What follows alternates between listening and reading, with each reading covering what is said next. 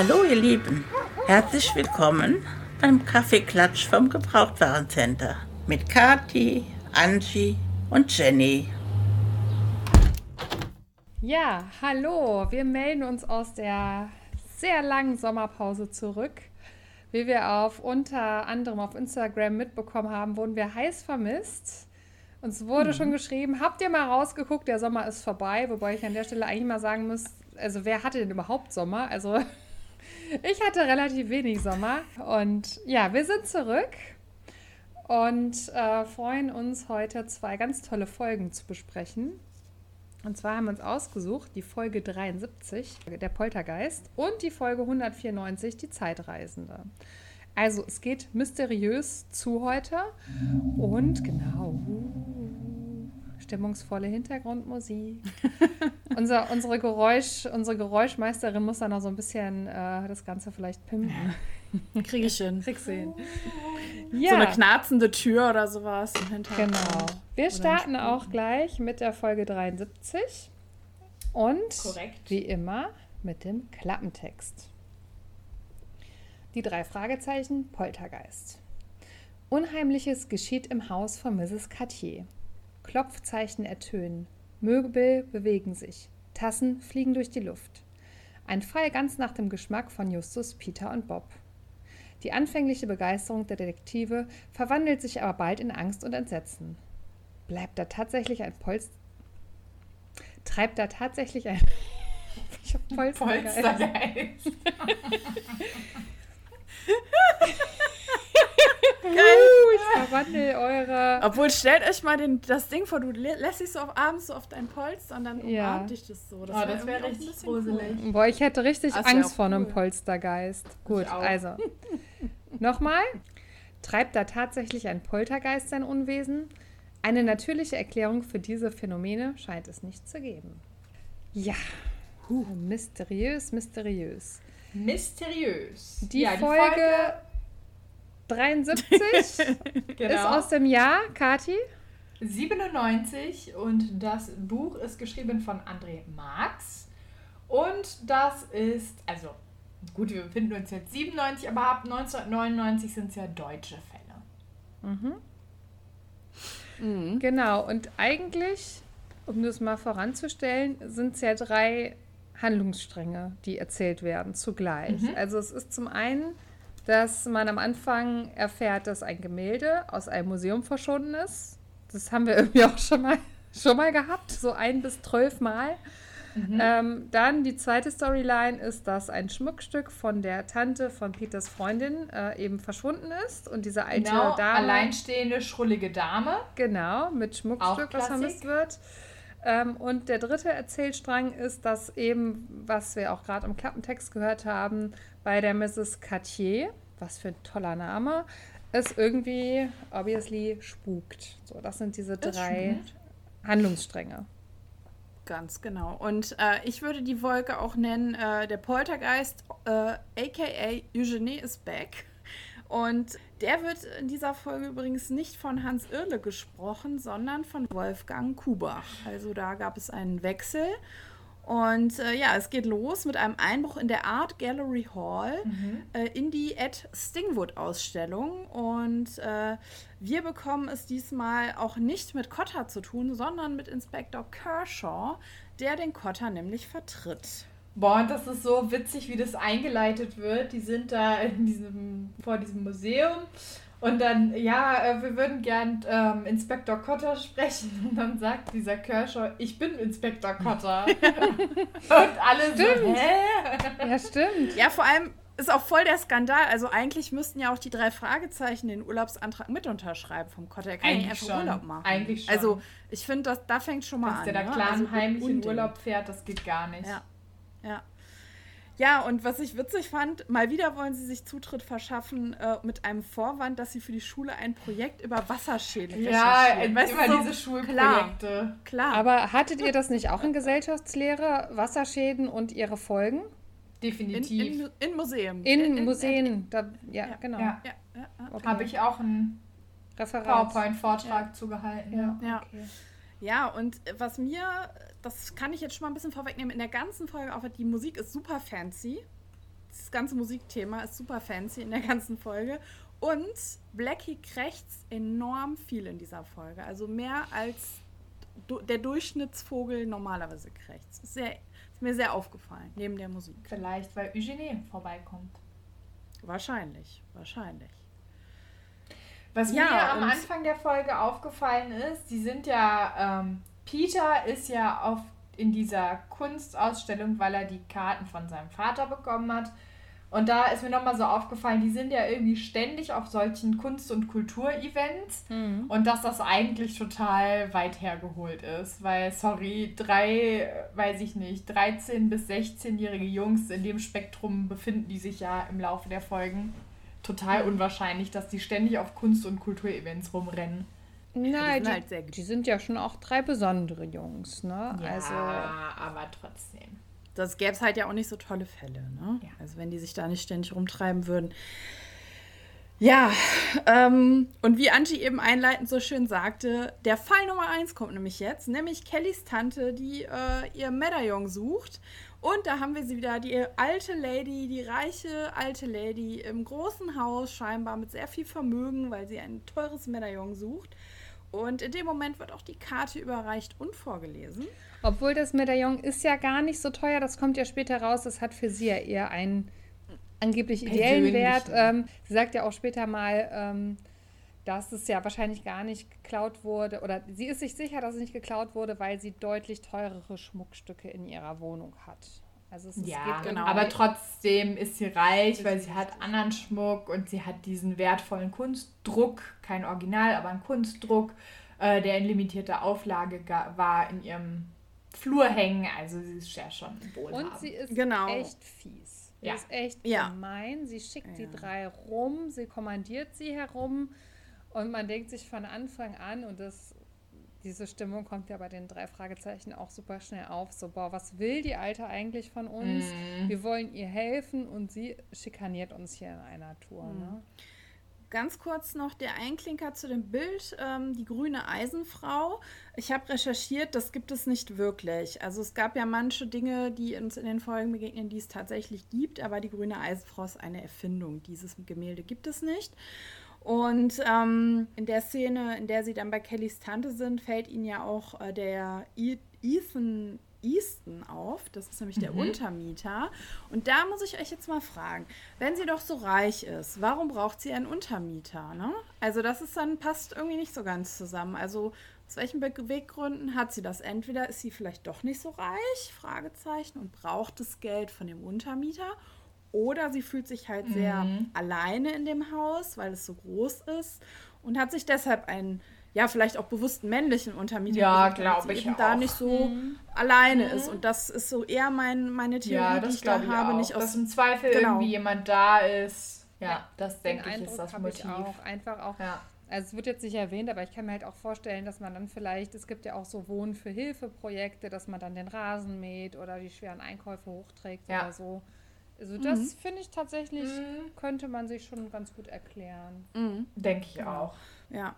Und ähm, ja, wie wir wissen, die Suche nach dem Medaillon beginnt. Und ja, Angie sagte ja eben schon, die Dame hat echt auf die drei abgesehen. Die ist sehr fies, die ist gemein, die mault die an.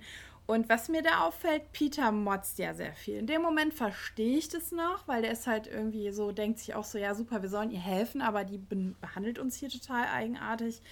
Aber Peter motzt da schon richtig krass. So kennt man ihn mhm. eigentlich auch nicht. Also da habe ich dann auch gedacht, was hat er denn jetzt, ne? Dass er da so mega, mega rummotzt. Weil es geht dann ja auch von da weg in die Zentrale und er beruhigt sich ja auch gar nicht mehr. Ne? Der motzt wirklich weiter, der mault rum und was ich richtig schlimm finde hier in der Folge, Leute, der mault den Blackie an. Der Blackie krächzt und der kackt den total zusammen, den armen, mhm. armen Kerl. Ja, irgendwann muss man es halt abladen, ne? Ja, aber doch nicht bei Blackie, Leute. Echt nicht. Blackie ist so dein äh, Thema, ne, Jenny? Bei Blackie siehst du rot. Nee, das kann ich nicht haben. Weißt du, bei Tierquälerei hört es auf. Da muss ich einfach meine Lanze brechen. Der kann nicht selber äh, sich so verteidigen. Der braucht ein, eine Juristin an der Seite, eine Sprecherin, die ihm hilft. Genau. Ja. Und als sie dann wieder in der Zentrale sind, ruft dann die Lydia Cartier an und berichtet von ihrem Spukproblem. Mhm. Und da ist mir aufgefallen, ich weiß nicht, ob es euch auch so geht, sie arbeiten ja super, super selten an zwei oder mehreren mhm. Fällen gleichzeitig. Der Fall, wo mir das spontan jetzt einfällt, ist die flüsternde Mumie, wo das auch mhm. so ist, wo sie nämlich nach der Katze suchen und das Mumienthema bearbeiten. Aber hier in der Folge sehen wir das auch, dass sie an mehreren Fällen sozusagen gleichzeitig mhm. arbeiten werden. Ja, das ist ja, das kehrt ja schon auch immer mal Kommt wieder, schon mal vor, dieses ja. Motiv der mehreren äh, Geschichten. Aber vor allem Justus ist es super wichtig, dass sie ihren ungeliebten Fall bei der Eleanor Madigan trotzdem nicht fallen lassen. Also Bob und Peter sind sich ja eigentlich einig, so nach dem Motto, kommt, wir vergessen den Fall, die nervt ja eh total und wir äh, beschäftigen uns dann nur mit diesem Poltergeist-Fall, lass uns da mal hinfahren. Aber Justus sagt, nein, wir machen das so nicht. Wir teilen uns auf. Zwei von uns wir lösen jeden neuen. Fall. Genau, zwei von euch, zwei von uns gehen zu diesem Poltergeist-Fall und einer sucht das Schmuckstück weiter. Und äh, ich glaube, der, der Peter ist ja ziemlich genervt und sagt dann, ja, dann mach du das doch, Justus. Aber sie sind fair und sie losen. Also wer den kürzeren zieht, der muss dann eben äh, Schmuckstück weitersuchen. Und ja, jeder drei Fragezeichen-Fan weiß, bevor gezogen wird, wer verlieren wird. Das ist einfach klar. Natürlich. Self-fulfilling prophecy. Ja. Und Peter motzt und motzt und motzt. Das ist echt der Aber ich weiter. glaube, Peter sollte mal so einen so Kurs machen in positive, positive Affirmation. Weil ohne Scheiß, das ist doch wirklich so. Der glaubt halt ja. immer, dass ihn das Schlechte trifft und es trifft ihn auch immer das Aber Schlechte. Aber der Kracher ist, also um mal so ein bisschen vorzuspulen, ist es ja dann so, ähm, dass sie sich eben aufteilen. Und dann geht Peter halt zu der alten Dame nochmal aber er kommt ja postwendend zurück ja. Zur, ähm, zu Mrs. Cartier und sagt dann so, ach ja, unser anderer Fall hat sich erledigt, ich erzähle euch später warum. Und äh, da denkt man sich halt direkt so, also er sagt dann ja, die hätten sich ziemlich, ähm, einen ziemlich heftigen Wortwechsel gehabt, er und Mrs. Madigan. Und dann hat er halt gesagt, nee, sehe ich nicht ein und gehe nach Hause. Und ich dachte sofort, das hat er doch provoziert. Der ist doch da. Ja, klar. Der hat voll die Fresse gezogen. Ich meine, die Frau war ja eh sehr unfreundlich die ganze Zeit. Und ich wette, er hat sich keine Mühe gegeben und das ist doch eigentlich für so eine Detektivfirma total rufschädigend, oder? Mm, Wenn der sich so verhält. Ja. Also ich glaube auch, er hätte sich da mehr Mühe geben können. Er hätte da professioneller sein müssen, denke ich auch, ja. Ja, und wie du gerade sagtest, Angie, Lydia Cartier, auch wieder Leitthema. Großes Haus, mhm. alte Lady, scheinbar vermögend, weil sie ein Hausmädchen hat. Ein Hausmädchen, genau, was auch im Haus mitlebt. Und äh, ja, ähm, ich finde, man könnte mal eine Studie machen, wie viele alleinstehende alte Damen es in Rocky Beach und Umgebung gibt. Also ich glaube, dass es da mehr gibt als in der restlichen Welt. Wir können das ja, ja die mal Dichte. Äh, outsourcen. Wir haben so coole, vor allem ein Zuhörer fällt mir ein, der uns auch schon auf Instagram äh, eine andere Frage beantwortet hat zum Thema der Weisen. Falls hm. du das hörst, äh, schlag mal deine heiligen Bücher auf und schau doch mal nach, wie viele, wie viele alte Damen auftauchen. Er denkt jetzt wahrscheinlich so, okay, Challenge accepted. Wir hören von dir. Du kriegst Fanstuff von, von uns. Von uns kriegst du Fanstuff, wenn du das machst. genau. Ja, und sie planen dann ja quasi auch eine kleine Übernachtungsparty im Haus, weil sie natürlich wissen wollen, was ist denn hier genau los und äh, wann taucht das auf und wie, wie läuft das hier so. Und ähm, ja, dann kommt auch schnell so äh, die Vermutung aus, äh, es war der Gärtner, äh, nee, das, das Hausmädchen war es, ne? So, so, du, du bist schuld, du bist hier im Haus, also kann das mhm. ja nur die sein. Ne, was sonst? Ist ja naheliegend, die ist ja immer hier. Peter motzt übrigens weiter, also er bleibt in diesem Mut. Mhm. Diese ganze Folge lang bleibt er in diesem motzigen Mut. Und ja, sie spekulieren wild, wer da wohl sein Unwesen treiben ja, könnte. Und, und es spukt, dass die Wände wackeln, das muss man ja auch ja. mal gerade mhm. sagen. Ne? Kisten verschieben sich, äh, Zimmer verschließen sich. Äh, Teetassen fliegen durch die Luft. Ge genau, später mhm. fliegt auch die Tasse durch die Luft. Die Dame wird bedroht, sie schreit, äh, äh man sieht irgendwelche, eine, eine Gruselhand am Fenster und es ist hochdramatisch und man denkt die ganze Zeit, holla die Waldfee, was ist denn da bitte los? Ja. Und wisst ihr, was ich auch ganz nice finde? Das ist ja auch irgendwie so ein, so ein Running-Thema, die Haarfallen. Mhm. Die Haarfallen kommen wieder mhm. zum Einsatz. Die sind ja auch sehr beliebt. Die werden ja häufiger mal benutzt. Simpel, aber sehr effektiv. Nützlich, ne? ja. hat man immer am Mann sozusagen eine Haarfalle. Und was mir auch aufgefallen ist als wiederkehrendes Thema, was mich echt irgendwie, äh, das ist mir vorher auch noch nie aufgefallen, ähm, sowohl bei Miss, nicht Mrs. Madigan, oh ja. als auch mhm. bei Miss Cartier gibt es zum Eingangsgespräch Tee. Es gibt ständig zum Eingangsgespräch Tee. Das sind doch keine Briten. Warum trinken die ständig Tee? Warum kriegen die immer Tee angeboten? Das ist total unlogisch. Wir trinken ja immer Kaffee hier bei uns. Also ich meine. Ja, aber auch in Amerika würde man doch nie immer Tee angeboten bekommen. Niemals. Das ist total Aber ich glaube, dass ja, aber ich glaube, das soll so ein bisschen die Feinheit der Damen äh, unterstreichen, dass sie halt so also, das ist halt so, die feine Gesellschaft trinkt halt um 17 Uhr Tee. Und ja, also müssen wir zum Motiv britisch. alleinstehende, schrullige, reiche äh, Dame auch noch Tee trinkend dazu fügen. Ja. Dame von Welt, das reicht, das schließt den Tee mit ein. Ja, also ich glaube, das soll noch mal so ein bisschen unterstreichen, dass es halt feine Damen sind. Und da wird halt nun mal ein Tässchen Tee geschlürft. Ne? Ich finde es so. aber auch völlig logisch, weil man im Alter ja eh oft auch Schlafstörungen hat, dass man um die Uhrzeit keinen Kaffee mehr trinkt. Wenn ja, weil Tee ist ja auch Tein drin. Ich wollte gerade sagen, also eigentlich die Briten trinken halt für den 17 Uhr Tee halt Earl Grey und der hat ja halt äh, nun mal auch, äh, ja, ja, vielleicht ist hält es auch, auch wach. Tee. Hagebutte also, da würde ich mich jetzt nicht drauf festnageln. Das ist das müsste, müssten wir auch nochmal analysieren, ja. warum Aber außerhalb von Großbritannien Tee getrunken Ich habe eine Frage. Es ist ja wirklich gruselig, was da passiert. Ne? Und ähm, Justus macht ja auch eine Abhandlung über Poltergeist und über diese übernatürlichen Phänomene. So, ganz kurz. Ich stelle euch die Frage, weil ich verstehe es nicht. Es ist so gruselig. Warum hat Peter keine Angst? Ist euch das aufgefallen? Er hat keine Angst. Ich weiß es. Ich weiß es. Warum? Ich sag's euch. Weil er in dieser Folge nur am Motzen ist. Der hat keine, Zeit, hat keine zum Zeit zum Angst bekommen. Das ist meine Erklärung. Der ist in einem anderen Film. Also ich dachte halt, er ist so froh, diesen anderen Fall loszuwerden, dass er in Kauf nimmt, dass es gruselig ist. Und Justus tut ja auch gleich ab, dass es irgendwie ein wahrer Geist sein könnte, dass es auf jeden Fall irgendwie von, Menschen, von Menschenhand gemacht ist. Aber Peter ist doch die Schissbuchse schlechthin.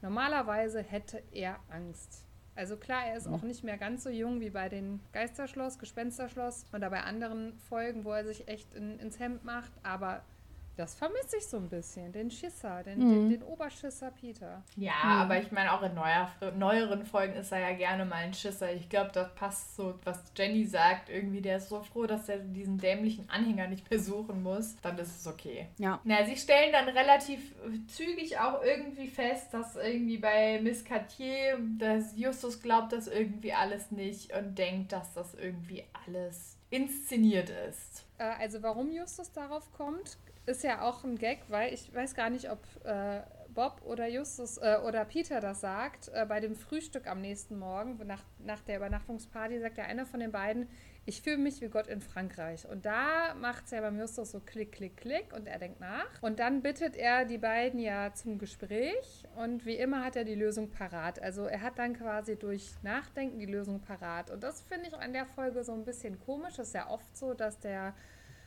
Justus quasi äh, Wissen hat, was er nicht teilt. Das, das kennt man ja. Aber mhm. er hat aufgrund dieser einen Aussage ist ihm dann eingefallen, ah ja, dieser Fall macht es uns ja sehr leicht und der ist ja genau nach unserem Geschmack. Und dann hat er wiederum überlegt, äh, oder ist ihm eingefallen, dass er dieses, äh, diese Replik des Gemäldes ja bei der ähm, Mrs. Miss Madigan, Madigan gesehen hat. Und Miss, nicht Miss Mrs. Madigan, excusez-moi. Und äh, dann hat er das, dann ist ihm das alles eingefallen und dann fiel ihm auch ein mit der Ahntafel äh, und kam halt eben drauf, mhm. dass äh, die Miss Cartier eben eine Verwandte ist von unserem allseits beliebten Eugenie, weil sie nämlich mit Mädchennamen Eugenie hieß. So. Ja, und äh, der schüttelt dir auch mal so eben die Ahntafel von Eugenie aus dem Ärmel. Ja, er hat die ja gesehen bei ihr. Er hat sie ja, nachdem das sie vom Poltergeist aufgesucht wurde, war ja das ganze Zimmer durcheinander, da war diese mhm. Ahnentafel runtergefallen.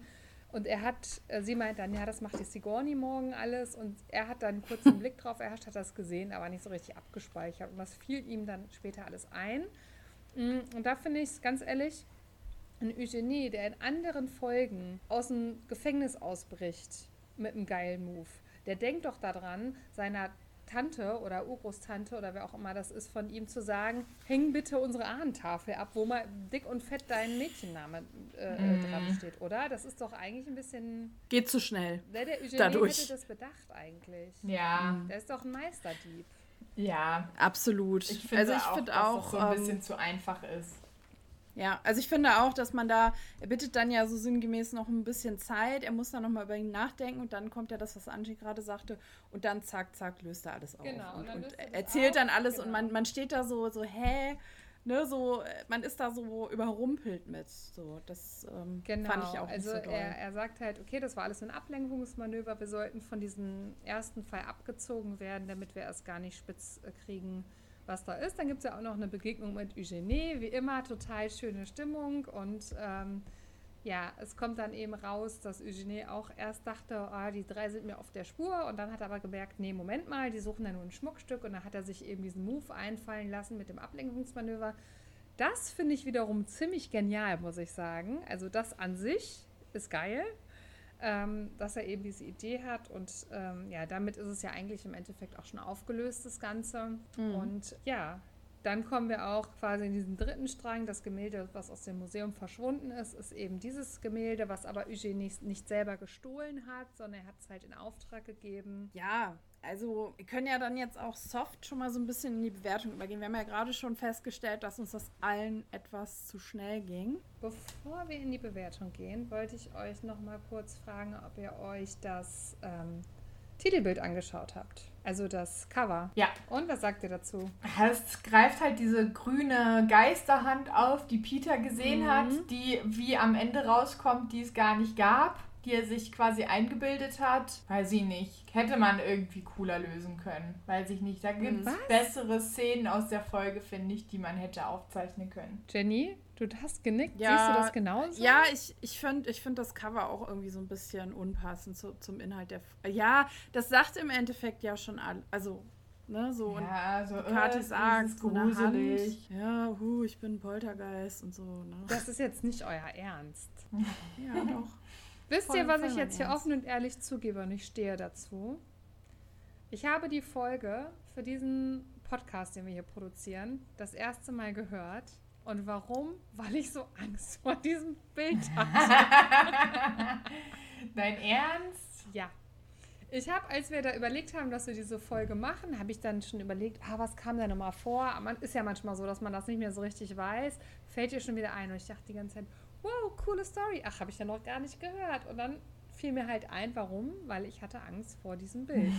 also für mich muss ich sagen, das Cover ist echt angsteinflößend. Mir richtig ins Höschen gemacht und äh, bin froh, dass man das Cover mit äh, Streamingdiensten sehr gut umgehen kann. Ich hab's, die Kassette habe ich nicht gehört. Never. Witzig. Angie und das, die nächste Folge ist Angie und das, die Angst vor dem Cover. Ja, das geht mir bei vielen so. Gut, okay, zur mhm. Bewertung. Genau, also jetzt aber so. Jenny, ähm, wir haben ja eben schon festgestellt, uns ging das alles am Ende ein bisschen schnell. Äh, und ich fasse jetzt mal zusammen. Also ich fand das einzig Smarte war an diesem Ding, dass halt dieses Bild in der Stube hing ganz am Anfang, wo man dann hinterher wieder diesen, diesen Plot so bekommt mhm. am Ende der Folge. Ne? Das fand ich smart, aber grundsätzlich geht mir das alles viel zu schnell und Justus löst allein, nervt mich total. Ja, wir haben wieder diese zwei alten Damen im großen Haus. Peter motzt permanent, das muss ich hier ankreiden so ein bisschen. Und was aber mega ist, der Move am Ende mit Eugenie, weil der ist so cool. Der Lümmel springt ja einfach aus dem Fenster, ne? Mhm. Wie immer, ne? Das ist einfach der Mega-Move am Ende. Oder wollen sie hier etwa aus dem Fenster springen? Natürlich wird er aus dem Fenster springen. Natürlich. Und denkst du noch so, hey, was fragst du? Wenn du so eine Frage stellst, weißt du die Antwort schon, ne? So. Ja, aber es ist tatsächlich so, das fand ich super lustig am, am ganz am Ende so, wupp, weg war er. Mhm. Aus dem Fenster gesprungen. Ja, was sagst ja, du jetzt? Sehr wie, smart. Wie viele Punkte vergibst du denn jetzt? Ja, also ich bin knallhart. Vier Punkte kriegt die Folge von mir. Wow. Okay. Ja, ihr zieht gerade Kraus. Und eigentlich hätte es nur drei gegeben, aber plus einen Punkt, weil Eugenie diesen coolen Move am Ende macht. Das ist der Pluspunkt. Fenster springt. Wow, ich bin äh, der Lümmel. Kati, was sagst du? Ja, also ganz ehrlich, ich fand die Folge, das war ein bisschen wie Fußpilz. Also ich habe mich da echt ein bisschen durchgequält. Und ich, wenn ich ganz ehrlich bin, muss ich auch wirklich sagen, dass ich manche Tracks vorgespult habe, weil ich es echt nicht mehr ertragen konnte. Und ich sehe es ähnlich wie Jenny. Also ich bin bei fünf Punkten, aber auch nur, weil es zwei extra Punkte fürs Erscheinen von Eugenie gibt und der einer meiner liebsten Charaktere in der Drei-Fragezeichen-Welt ist. Danke, Kati. Danke. Danke. Ich bin gerade echt so. mittelmäßig entsetzt, muss ich sagen. Was für welche Punktzahl okay. gibst du? Ähm, Die hat jetzt gerade im Kopf wieder Punkte drauf. Nein, siehst du das? Siehst du Wir müssen nämlich mit Angie anfangen. Nein, ich möchte mal sagen, also die Folge, die ist ja brandneu, die habe ich ja das erste Mal gehört, ne? brandneu von 97. Also, drei Handlungsstränge zusammen ist keine super neue Idee, aber finde ich hier total gut zusammengefügt. Ja, die Auflösung geht ein bisschen schnell, aber es macht Klaklong, Klaklong, Klaklong und es passt einfach zusammen. Es ist nichts, was nicht zusammenpasst. Und dass Peter die ganze Zeit motzt, finde ich sehr unterhaltsam. Und äh, ich gebe dem Ganzen acht Punkte, Leute. Ja. Ach komm, das hast du nee. dir jetzt. Das nächste Mal machen wir das so. Bevor wir aufnehmen, ja. müssen wir uns gegenseitig das schicken. Das wird hier notariell beglaubigt, damit keiner mehr die Punkte kommt. Nee, ich hätte das auch so gemacht. Ich hätte sogar, ich habe sogar überlegt, ob ich neun Punkte gebe. So. so damit kommen wir, wir kommen zu einer 5,6 und runden genau. auf auf eine 6. Das Zum hat der Fall definitiv nicht verdient. Zum Glück noch, noch über die 5 gekommen. Sehr näher an der 10 Aber so gerade. Ja, dann, äh, wir waren jetzt lange in der Sommerpause und ich weiß, in Deutschland ist das Wetter nicht so dolle, aber ich habe heute einen Eiskaffee vorbereitet. Habt ihr Lust drauf? Gerne. Schön mit Eiswürfelchen. Jenny, du auch? Ja, würde ich auch annehmen. Sehr gerne. Könnt auch noch hier ein bisschen Karamell. Oh. Ja, ja, ja. Und Kirschkuchen habe ich natürlich äh, nach langer Zeit auch mal wieder gebacken. Oh, der Klassiker. Ja, Nichts hier. Sehr gut. Sehr Aber ich würde sagen, äh, Kirschkuchen machen wir vielleicht gleich. Ja, dann schmatzen wir jetzt. Ja, sonst hat man den Mund so voll ja, und genau. krümmelig und so. Ja. Lass uns jetzt hier erstmal beim Getränk bleiben und, ähm, und dann können wir uns auch direkt in die nächste Folge stürzen, würde ich sagen. Das ist nämlich die mhm. Zeitreisende, ne? Aus dem genau. Jahr 2018. Folge Eine brandneue Folge. 94. Jenny? Quasi. Könntest ja, du einmal äh, den Text verlesen? Mache ich doch sehr gerne. So, was hat es mit dem geheimen Zeitreiseexperiment von Quentin Kurz auf sich? Weshalb wurden er und seine Tochter Aurora vom CIA gesucht? Und wohin verschwanden die beiden vor mehr als 30 Jahren spurlos? Als die drei Fragezeichen sich dieses mysteriösen Falles annehmen, scheinen die Gesetze der Logik außer Kraft zu treten. Denn plötzlich steht die verschollene Aurora leibhaftig vor ihnen, ohne auch nur einen Tag gealtert zu sein. Wow. Das klingt okay. schon mal spannend, ne? Das klingt sehr spannend und ich finde, das Titelbild greift das auch super gut auf. Also, es ist ja irgendwie so ein, weiß ich nicht, Future Science Fiction Thema, was da so ein bisschen äh, bedient wird. Und äh, ich finde, da passt das Cover super gut zu mit diesem Mädchen, was man nur so ein bisschen sieht, so die mhm. Umrisse die und diesen verschiedenen Zeitskalen, ja. Uhren. Ja, und das ist auch und ich finde, oder ein bisschen so ja, gruselig oder. Gruselig, ja, äh, mysteriös. Mysteriös. Mysteriös, genau. Und ich finde auch, mhm. dass die Musik wieder super gut passt. So genau in diese Science-Fiction-Mystery-Schiene äh, wieder richtig gut gewählt. Ja, wir steigen ja in die Folge ein mit, äh, ja, dass die drei in einem Theaterstück sitzen und sich das anschauen und äh, ich musste da auch direkt ein bisschen schmunzeln, weil ich diesen Namen dieser Schauspielerin so crazy finde. Gladys Pixie heißt mhm. die Hauptdarstellerin. Also wer denkt sich denn solche Namen bitte immer aus? Ne? Aber vielleicht ist es auch nur ihr Künstlername. Vielleicht heißt es ja eigentlich. Ja, anders. und dann auch die Tochter Aurora. Aurora Pixie. Obwohl ja Aurora wieder voll gut zum Thema passt. Mhm. Ja, Eine, das stimmt wohl. Ne? Also ja. so zu diesem Science-Fiction-Mystery-Thema. Ja, und da mhm. dachte ich halt auch, ich hatte es ja eben bei dem Fall schon gesagt, irgendwie, das ist so total, ja, die sind ständig mit Kunst und Kultur beschäftigt, passt auch damit in diesem Fall wieder. Und auch hier ja. schrullige ältere Dame, nicht so ganz alleinstehend, weil sie hat ja zumindest einen Ex-Mann und eine Tochter, aber. Mhm. Aber sie wohnt auch nicht in einer Villa, im Gegenteil, sie wohnt ja relativ. Äh, spartanisch. Einfach, sag ich mal. Mhm. Normal. Na, eher, Als eher Kunstschaffende. Also die, Wohnung wird, die Wohnung wird eher noch, also sie sind ja überrascht wie einfach die Wohnung ist. Mhm. Also eher weniger als normal, würde ich denken, ist die Wohnung. Also es mhm. lebt in sehr einfach. Wird nicht sogar auch erwähnt, dass es eine Einzimmerwohnung ist? Ja, es ist eine sehr, sehr kleine Wohnung und irgendwie wo, dieser Moment, wo die drei reingehen, ähm, da fällt auch irgendwie so eine Art Kommentar von wegen, es ist sehr einfach eingerichtet, das Ganze. Mhm. Und klein, mhm. ja. ja. Ja. Naja, aber es fängt ja in diesem Theater an Mhm. Und Justus wusste natürlich direkt, dass irgendwas nicht stimmt und sie stürmen dann quasi, erst wollen sie auf die Bühne stürmen und versuchen nach ins Backstage zu kommen. Das klappt aber nicht, da werden sie abgewiesen. Von der Putzfrau. Und von der Putzfrau und unter dem Vorwand, dass sie unbedingt ein ähm, Autogramm wollen, klappt es dann, dass sie zu der Gladys kommen.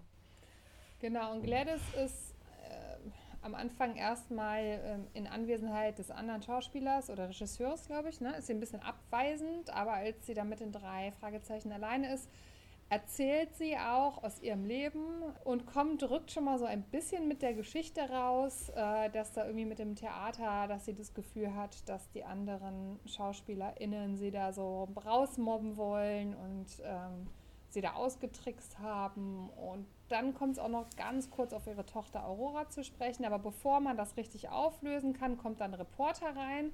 Und auf einmal ist sie total abwesend zu den Jungs und scheucht sie raus, wie, ich glaube, Justus sagt später, wie, nee, oder Peter sagt später, wie Schmeißfliegen, scheucht sie sie raus.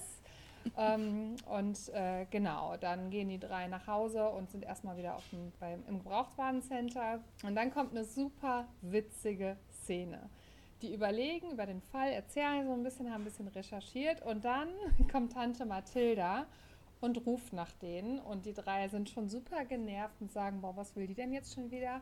Und dann ruft sie, sie hätte super Neuigkeiten oder so. Und dann überlegen die drei noch, ob das vielleicht ein Trick sein könnte, mhm. um die rauszulocken, weil sie vielleicht wieder Arbeit hat.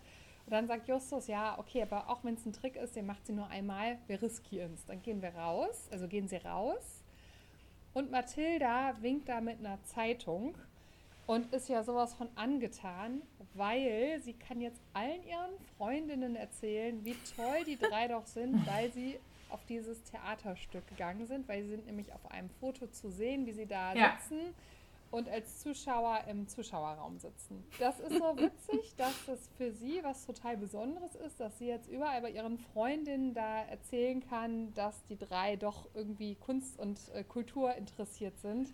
Ich fand die Szene einfach mega. Ja, vor allem, weil die ja alle naselang in der Zeitung sind. Also. Ja. Ja. Aber, aber jetzt sitzen sie halt in einem kulturellen genau, äh, Ding, ne? Kulturell. Jetzt, genau, dass sie jetzt Kultur interessiert sind, das stellt sie ja besonders heraus. Mhm. Naja, und diese Zeitung mhm. ist tatsächlich auch der Link in die nächste Szene sozusagen, denn Justus entdeckt natürlich genau jetzt genau, was los war. Er sieht eben die Tochter Aurora im Zuschauerraum, fügt dann A und B zusammen und sagt, wir müssen noch mal hin, weil ich glaube, in unseren Recherchen haben wir ja gesehen, dass die Tochter verschwunden ist unter diesen sehr mysteriösen Umständen, was auch im Klappentext so ein bisschen schon mal angedeutet ist. Der Vater war Forscher, hat sich eben mit ähm, Zeitreisen.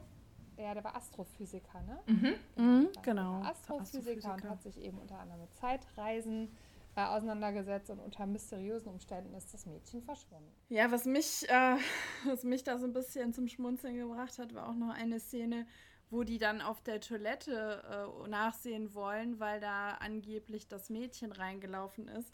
Und das erinnert mich so ein bisschen an dieses Toilettengate aus der Folge Stimmen aus dem Nichts, ehrlich gesagt, wo ja auch dann die irgendwie äh, die Sprechstunde sagt, so, nee, ihr könnt nicht einfach auf die Damentoilette. In dem mhm. Fall war es ja jetzt die die Toiletten, ja, die Putzkraft, die da arbeitet, die dann gesagt hat, nee, nee, nee, ihr könnt hier nicht einfach reinlaufen, das geht halt nicht, ne? Das hat mich irgendwie ein bisschen daran erinnert dass sie immer auf irgendwelche Toiletten wollen. Ja, denn sie haben nämlich ähm, Aurora gesehen und wollen natürlich das Mädel direkt festhalten. Und auch die äh, Gladys ist ja total außer sich, weil, er, weil sie ja dann sieht, okay, ich habe sie wirklich gesehen und äh, ja, man denkt halt direkt, okay, wie kann das sein? Wie kann das geschehen sein? Mhm. Und vor allem, wie kann sie von der Toilette verschwunden sein? Das wird ja am Ende aufgeklärt, dass es eben ja eigentlich ein, ich würde schon fast sagen, Hütchenspielertrick irgendwie war, ne? mhm. ne? dass sie eigentlich auf die Mädelstoilette gerannt ist, aber dann eben auf der Jungstoilette war und dann diesen Change gemacht hat. Ne? Also richtig, ja, einfach. Und manchmal ist es halt eben so, dass die sich mit den einfachen Sachen auch reinlegen lassen, weil sie nicht drauf kommen. Ja, ach so, ja. Genau. Ja, was ich irgendwie, was mir bei dieser Szene, wo diese Aurora scheinbar auftaucht wieder, was mir da aufgefallen ist, ich finde es furchtbar, wie diese Gladys Pixie immer diesen Namen ruft. Das geht mir richtig auf den Zeiger und ich weiß nicht, ich finde allgemein, das ist natürlich bewusst, aber diese Person, diese Figur ist einfach so furchtbar angelegt, wie sie da mit ihren Star-Allüren immer um die Ecke kommt und wie sie dann immer Aurora ruft. Also ganz furchtbar, ganz furchtbare, mhm. unangenehme Person. Und ich finde, es wird auch sehr gut umschrieben, wie sie, also man kann die sich so richtig vorstellen. Mhm. Das ist so eine kleine, total überschminkte, aufgetakelte, ja, so ein Altstar halt ja, ist. Ja, mit so einer Federbohr. Ja, Federbohr weiß ich nicht, aber in meinem Kopf ist sie auch sehr stark geschminkt, hat vielleicht mhm. topierte Haare und sie trägt ja auch immer Perms. Das kommt ja auch relativ, wird das ja hervorgehoben, ja. weil das ja dann in der Szene kommt, wo es diese Säureattacke mhm. gibt, wo sie ja letztendlich zum Glück das nicht abbekommt, weil sie ja die Perms eben nicht anhat und dadurch ein paar Zentimeter ja, kleiner klein war. Und das hatte wohl dann der Attentäter nicht bedacht, mhm. dass das äh, problematisch ist. Und da habe ich versucht, einen kleinen Faktencheck zu machen, denn Säureattacke klingt jetzt ganz hochtrabend, aber es handelt sich ja um Zitronensaft mhm. oder Zitronensäure. Und da habe ich mal versucht rauszubekommen, ob es tatsächlich so ist, dass man von der Haut her so stark reagieren kann, wie sie das da dramatisiert. Mhm.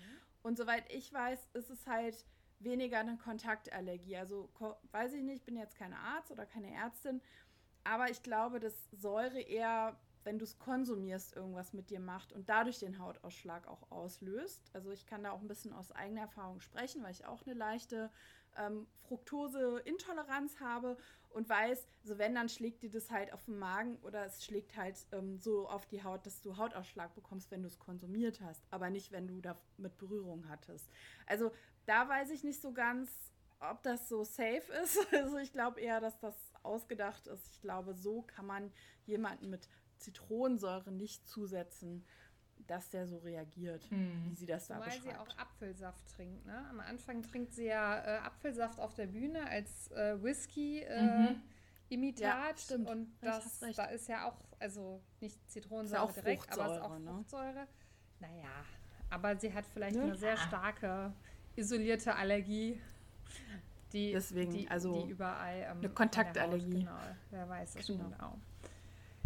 Ich weiß nicht, ob euch das aufgefallen ist. Ganz am Anfang geht es ja darum, wie sie den Fall nennen werden, wenn sie ihn ad acta legen. Relativ am Anfang.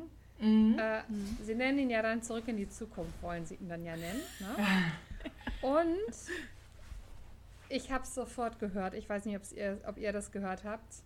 Der Sprecher vom Frank Firehouse, wer das ist, hört noch mal rein. Vermutlich äh, der Professor von Zurück in die Zukunft. Ja, das ist der Witzig. Lutz Mackenzie und das ist der Synchronsprecher auch von dem Dr. Emmett Brown von Zurück in die Zukunft.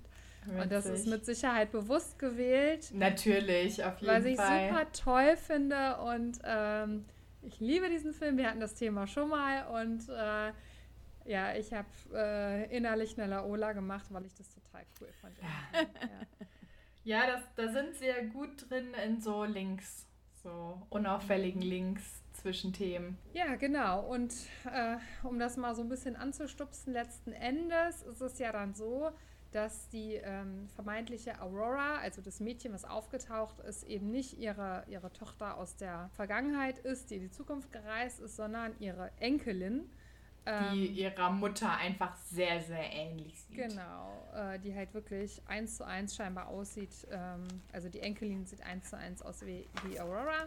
Und ähm, Aurora hat es bewusst gewählt, hat ihre Tochter eben, ja, man kann es sagen, instrumentalisiert, hat sie in dieses Kleid gesteckt und auch ein bisschen verstörend neun war die, glaube ich, ne? Ähm, wenn ich mir vorstelle, mhm. dass ich meine neunjährige Tochter in ein wahrscheinlich nicht mehr so modernes Kleid zwänge äh, oder zwinge und dann sage, setz dich mal hier in den Zuschauerraum und guck mal starr auf die Bühne, da ist eine ja, alte Frau, die will dich erschrecken. Ist schon schräg, oder? Und dann auch ja, später, wo ja. sie dann weglaufen soll. Also, ja, das ist schon heftig, wie sie das Kind da ausnutzt, finde ich. Ja, genau. Ja, also ich finde es auch richtig hässlich einfach, mhm. die ganze Aktion von der Tochter und auch, dass sie ihre Enkelin da so instrumentalisiert, um das, diese Rache, nenne ich sie jetzt mal, durchzuführen an der Mutter, ne? Ja. So, ja, und irgendwie, irgendwie man ist, also es kommt dann schon raus, dass es halt nicht die Tochter ist, sondern die Enkelin. Und es kommt auch zu so zu einem Gespräch zwischen ähm, der Pixie Gladys, der Aurora und die Enkelin ist auch dabei. Aber man erfährt halt trotzdem nicht so richtig, wie diese ganzen Sachen. Also man, man kommt nicht so richtig dahinter, was jetzt wirklich Sache war. Okay, sie sind weggelaufen, weil der Vater nicht mehr länger mit der Mutter leben wollte und die Tochter ist da auch so sehr zornig über das Verhalten ihrer Mutter damals. Aber so richtig raus, was da jetzt Sache ist, es bleibt alles ein bisschen mysteriös. Und dann kommt es zum großen Showdown. Genau, das große Finale ist, dass die ähm, Aurora, also die, die Tochter, die echte mit 30er Tochter mit der, also das, nein, die Enkelin geht ins Badezimmer, braucht mhm. dann die Hilfe von ihrer Mutter und dann geht Aurora hinterher. Sie verschwinden. Sie sind einfach weg. Weg. Sie haben sich in Luft aufgelöst, dieses Badezimmer. Quasi ein weiteres Mal, denn ja auch als Aurora das erste Mal verschwunden ist, war es ja auch aus dem Nichts heraus. Ja. Genau, und sie sind weg und es gibt erstmal so keine logische Erklärung, denn es gibt kein Fenster im Bad. Es gibt keine Möglichkeit, irgendwie durch irgendwelche äh, Tunnel oder Lüftungsanlagen rauszukriechen. Und so endet das dann ja auch. Also man hm, wird da genau. wirklich, es ist ein komplett offenes Ende. Und jetzt natürlich die, die naheliegende Frage, was glaubt ihr denn? Weil die Folge erklärt es nicht. Was glaubt ihr? Was passiert ist. Also die Tochter war ja ziemlich hässlich in ihrer Art, ne, dass sie die Mutter, also allein schon, die hätte ja einfach wegbleiben können, ne? Die hätte ja einfach sagen können, mhm. ich habe keinen Bock auf die, warum, warum kommt sie jetzt Jahre später nochmal mit dieser Racheaktion um die Ecke? Hätte man sich den ganzen Aufwand sparen können, aber nein, sie wollte der Mutter nochmal richtig einen reinwürgen und ähm, das Trauma wiederholen. Ja, ja, das Ganze nochmal wiederholen, um dann nochmal die Wunde aufzureißen. Also ist schon ziemlich gemein und ja, ich denke, sie ist mit der Tochter einfach wieder. Ich meine, es kommt ja dann auch raus, dass der Vater äh, gestorben war zwischenzeitlich mhm. ein paar Jahre, glaube ich, vor. Waren es drei Jahre vor oder sowas? Oder Monate? Drei Monate vor. Also der war in, zu dem Zeitpunkt schon verstorben. Und dann denke ich mir auch so, warum muss man das nach der Zeit machen? Also, was, was ist bei der Tochter da so schief gelaufen? Also, mhm. was für ein Groll muss die gegen die Mutter haben, die nochmal so zu linken? Und ähm, ja, das Ganze dann nochmal quasi mit der eigenen Tochter nochmal zu inszenieren, das ist ja schon auch irgendwie sehr krass. Und ja, warum oder was, was, sie, was sie da gemacht haben mit, ich denke mal, sie wollten ja einfach nochmal richtig einen reinwürgen. Ne? Also du so. meinst, sie haben irgendwie einen Weg gefunden da? Ja, klar, also ähm, irgendeine versteckte Tür muss da ja gewesen sein. Oder es war eine optische Illusion, dass sie gar nicht da reingegangen sind, dass es nur so aussah durch irgendeine optische Illusion. Und äh, ja, dass sie eigentlich ganz woanders hin verschwunden sind. Mhm. Wäre jetzt so meine Theorie. Ja, ich denke auch, dass es da irgendeine logische Erklärung für gibt. Und ähm, ich habe so ein bisschen mir ähm, die verschiedenen Foren und so angeschaut. Ich weiß, dass es auch in der Fanbase den großen Wunsch gibt oder von vielen den großen Wunsch gibt, dass dieser Fall irgendwann nochmal aufgegriffen wird. Und dass es da einen weiteren Teil zu gibt. Und das würde ich mir ehrlich gesagt auch wünschen, weil, also ich finde das offene Ende schon ganz cool. Das gibt es ja so eigentlich nicht. Ich glaube, das ist der einzige Fall, zumindest mit so einem extrem offenen Ende. Gibt natürlich mhm. Fälle, wo Sachen offen gelassen werden, zum Beispiel mit Eugenie, ja. die nicht so ganz gelöst sind, die dann nochmal aufgegriffen werden. Aber so in diesem Format Format so krass offen gibt es das ja, glaube ich, nicht. Und das ist ja im Endeffekt jetzt auch ein ungelöster Fall, weil man weiß nicht, mhm.